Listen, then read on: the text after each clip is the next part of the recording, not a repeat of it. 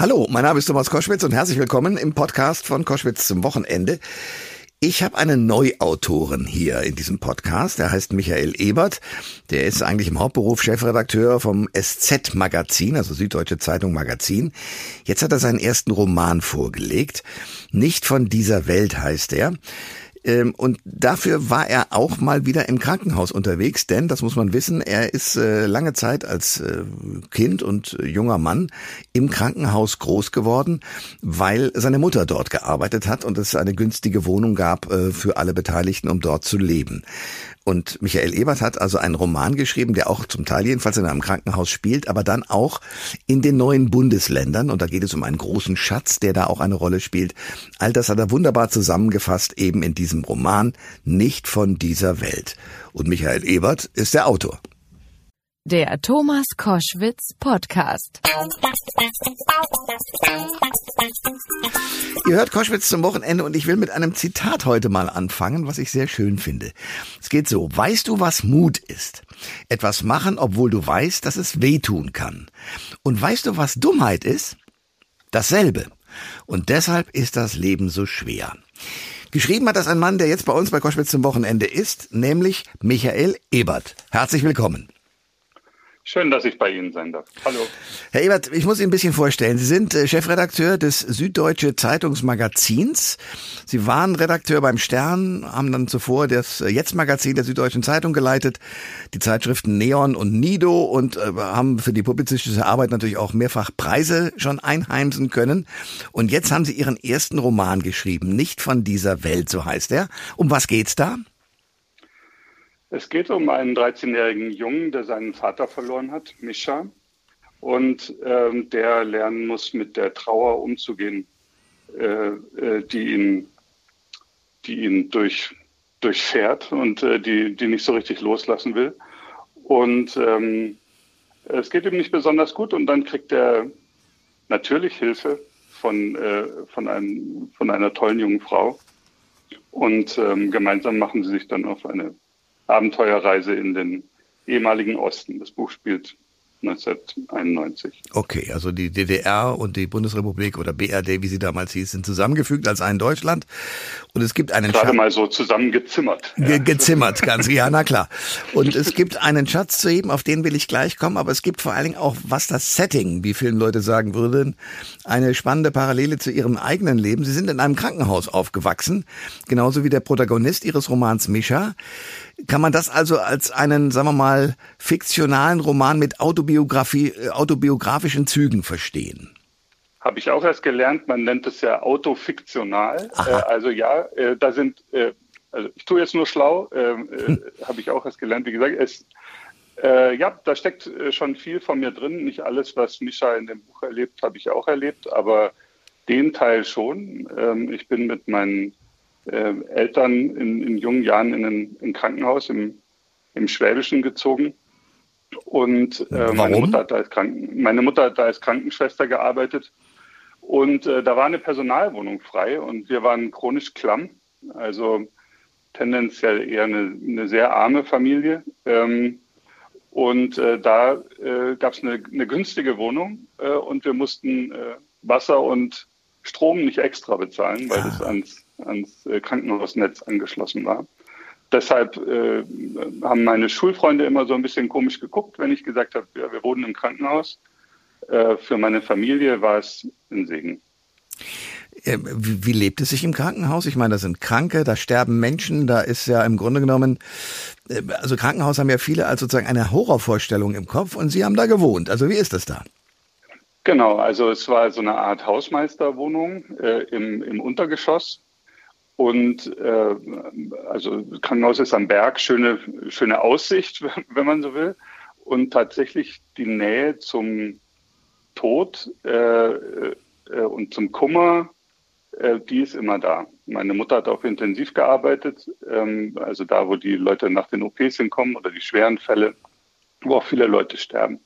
Und ähm, äh, und alleine, äh, wenn sie vom Dienst kam und dann noch ihre Dienstklamotten anhatte, weil sie dann natürlich erst bei uns geduscht hat und, äh, und ich ihr, ihre Arbeitskluft gesehen habe, ließ mich schon immer erahnen, was sie für einen Tag hatte. Hm.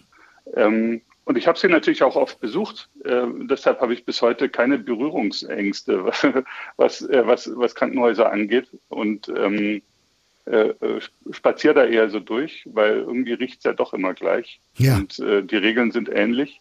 Und ich finde es nicht, empfinde es nicht als unheimlich. Habe es auch damals nicht als unheimlich empfunden, habe allerdings, während ich das Buch geschrieben habe, gemerkt, dass es doch ein, also dass, dass mein Verhältnis zum, zum Tod schon ein, ein, ein also da kam viel raus, als ich das Buch geschrieben habe, schon verschoben.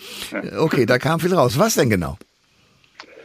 Also ich habe angefangen zu schreiben, als mein Vater letztes Jahr gestorben ist. Das war der Auslöser für, äh, für die Geschichte. Ähm, und der Umgang mit der Trauer äh, war für mich, also äh, therapeutisch sozusagen, dieses Buch zu schreiben. Ja. Ähm, äh, ich habe das Buch ausschließlich nachts geschrieben. Ich habe ja noch einen anderen Beruf, wie Sie schon erzählt haben.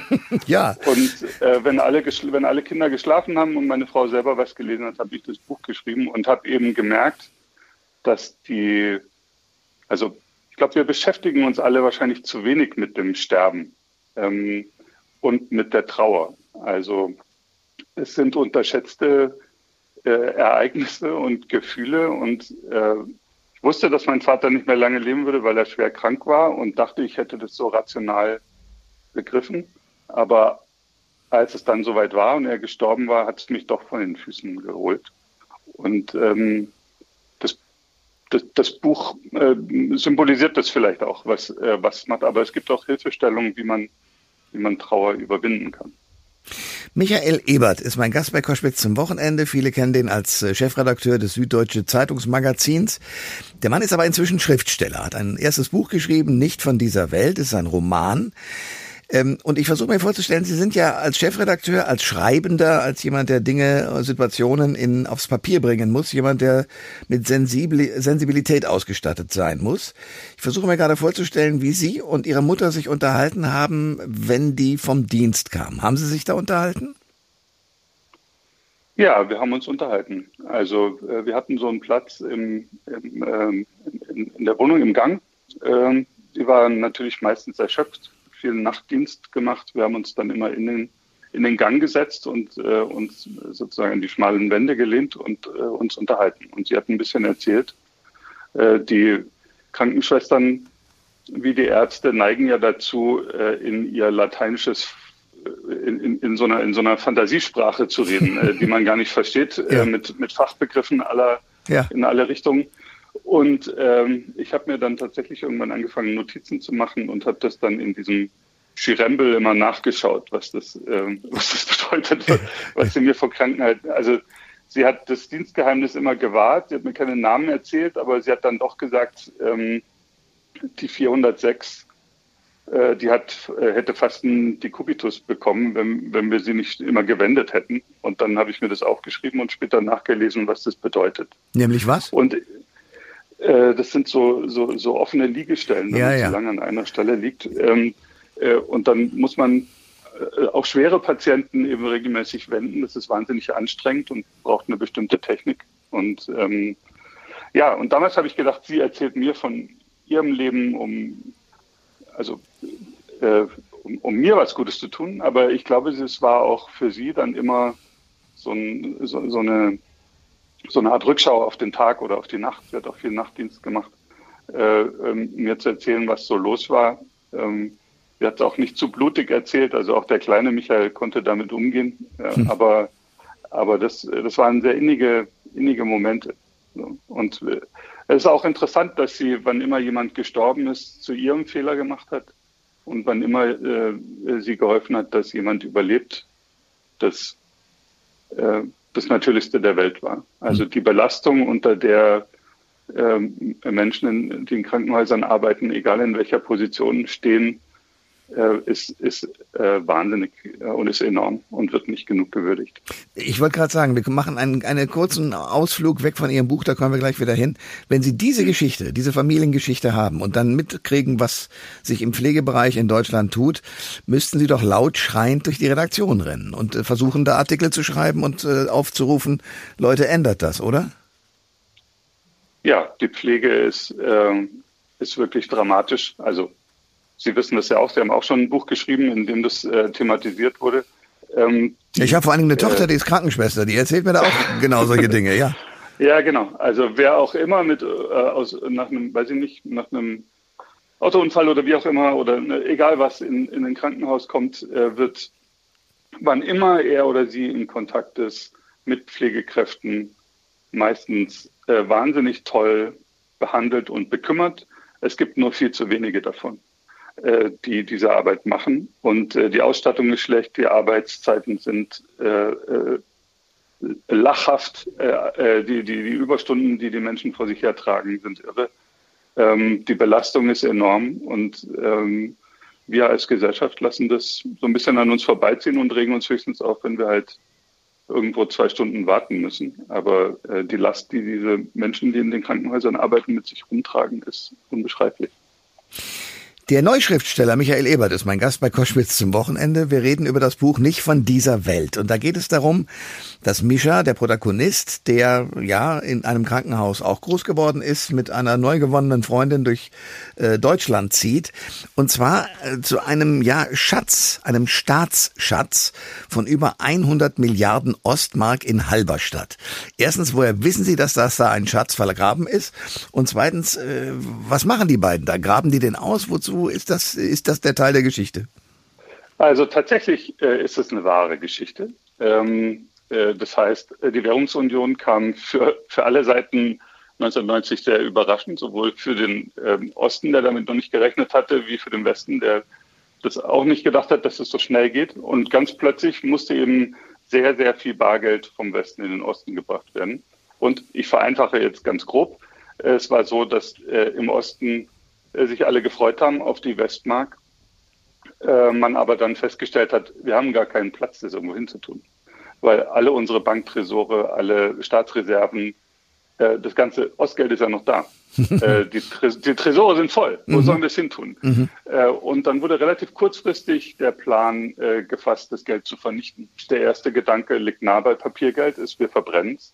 Es gab aber äh, in, in der ganzen ehemaligen DDR keinen äh, kein Ofen, der diese Masse an Papier hätte verbrennen können, ohne dabei zu explodieren. Ähm, der Westen hat angeboten, wir helfen euch, wir verbrennen es für euch, aber äh, da war man stolz äh, in Ostberlin und hat gesagt, nix da, wir kümmern uns selber um unsere Kohle. Hm. Und äh, die nächstbeste Idee war, na gut, dann vergraben wir es. Und dann ähm, äh, wurde das gesamte Ostpapiergeld, etwa 108 Milliarden Mark, in einen äh, Stollen unter den Thekenbergen in Halberstadt gegraben, äh, vergraben. Und äh, dann hat man es zubetoniert, ein bisschen Wasser drauf, ein bisschen Erde drauf und hat gehofft, dass es verrotten würde. Jetzt hat es natürlich nicht allzu lange gedauert, bis die Halberstädter gemerkt haben, äh, was da in ihrem Stollen gelagert wurde. Äh, und äh, es wurden äh, reichlich Versuche unternommen, da einzusteigen und die Kohle zu klauen. es war nur so viel, dass äh, man natürlich, selbst wenn man große Rucksäcke dabei hatte, nur immer einen Bruchteil des Geldes äh, mitnehmen konnte. Aber es wurde entwendet. Und ähm, das haben eben auch meine Protagonisten in dem Buch mitgekriegt und äh, machen sich auf dem Weg, um sich auch die Taschen voll zu machen. Äh, das Geld damals, äh, das wissen meine Protagonisten noch nicht, ähm, ist eigentlich nichts wert gewesen, weil zu keiner Zeit konnte man ja mit großen Mengen Ost Ostmark auf irgendeine Bank gehen und sagen, ich tausche das. Die ganzen ja. Tauschvorgänge liefen über Bankkonten, die man haben musste.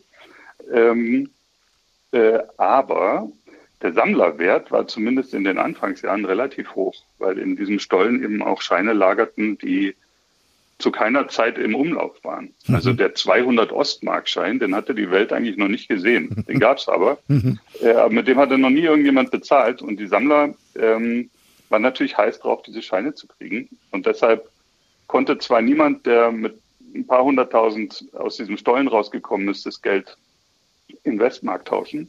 Aber sehr wohl konnte man es äh, äh, hübsch portioniert ähm, äh, Sammlern für echt viel Geld andrehen. Genau. Und das ist, äh, ist also eine relativ unerzählte Geschichte. Sie fragen, woher wissen Sie das? Bei, ich, bei irgendeinem Jubiläum, ich weiß nicht mehr, so und so viele Jahre deutsche Einheit äh, hatte der Kollege Roland, äh, der Kollege Lorenz Wagner, der mit mir beim SZ-Magazin gearbeitet hat, diese Geschichte in der Konferenz vorgeschlagen. Wir haben alle mit den Ohren geschlackert. und ich habe das nie mehr vergessen. Mhm. und als ich mir gedacht habe, was machen denn wohl meine Protagonisten, wenn sie jetzt sich auf den Weg machen? Äh, und Geld ist ein großes Thema in diesem Buch, in dem es auch um Armut äh, geht. Ähm, da dachte ich mir, ah ja, klar, die fahren zu dem Stollen und versuchen sich die beiden Rucksäcke voll zu machen. und heute gibt es diesen Stollen noch? Ist das Geld immer noch da und verrottet es? Den Stollen gibt es noch, äh, der ist aber leergeräumt. Äh, äh, irgendwann wurden dann die Einbrüche zu vielfältig und ich glaube 2000 oder 2001, ich weiß es nicht ganz genau, wurde das Geld aus dem Stollen wieder rausgeholt und äh, ordentlich verbrannt. nichts mehr da. Ich war da, nichts mehr da. Michael Ebert ist mein Gast bei Koschwitz zum Wochenende. Ihr Roman äh, hat so, äh, ich glaube, als, als Botschaft, äh, dass die großen Dinge wichtig sind und dass ja auch was bleibt. Oder wie, wie muss ich das verstehen? Ja, so würde ich sagen. Wir machen uns wahnsinnig viele Gedanken darum, was alles äh, verloren geht und was wir dann nicht mehr haben. Und mein Rat wäre, gelegentlich auch auf das zu schauen, was einem geblieben ist und sich damit näher zu beschäftigen. Ich kann noch und nöcher den Tod meines Vaters beweinen, äh, zu jeder Zeit. Aber äh, als ich das Buch geschrieben habe, habe ich eben gemerkt, äh, ich kü kümmere dich, oder äh, war, wurde mir klar, kümmere dich mehr um, um deine Mutter, weil die ist ja noch da. Ja. Und was ist noch geblieben? Ganz viele Erinnerungen, von denen ich gemerkt hatte, dass ich sie in kleine Päckchen gepackt und unter einem äh, unter einer alten Stiege in mein, in meinem Innersten äh, gestellt hatte. Und beim Buchschreiben war es schon interessant, diese kleinen Päckchen wieder auszupacken und zu sehen, äh, äh, was mir in meiner Jugend alles widerfahren ist. Da viel, war viel Blödes dabei, aber wenn man da mal so gut sortiert durchguckt, auch ganz viel Schönes. Der Satz, weißt du, was Mut ist? Etwas machen, obwohl du weißt, dass es wehtun kann. Und weißt du, was Dummheit ist? Dasselbe. Diesen Satz finde ich ja großartig weil ich glaube, jeder von uns hat das schon mal gemacht, sich mutig in irgendwas hineingeschmissen und festgestellt, eigentlich ist es eine Riesendummheit. Auf der anderen Seite war es etwas, was am Ende bleibt. Geht Ihnen das auch so? Ja, das kennt, glaube ich, jeder von uns.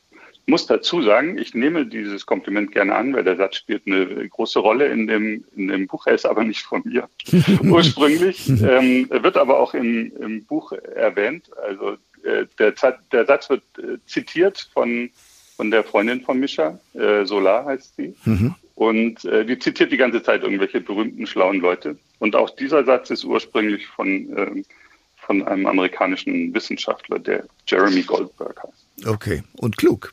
Ein sehr und sehr klug, ja, ja genau. Ja. Und, äh, ich habe ihn angerufen, kann ich den benutzen? Er hat sich sehr gefreut und äh, hat gesagt, anything you want. Cool. Ja, das macht doch Spaß. Das war die Stimme von Michael Ebert, äh, der den Debütroman jetzt herausgebracht hat, Nicht von dieser Welt, erschienen im Penguin Verlag. 240 äh, Seiten, 24 Euro. Äh, eine schöne Geschichte. Herr Ebert, danke für das Gespräch. Ich danke Ihnen für Ihre Zeit. Schön, dass ich dabei sein durfte. Alle Informationen zur Sendung gibt es online auf thomas-koschwitz.de.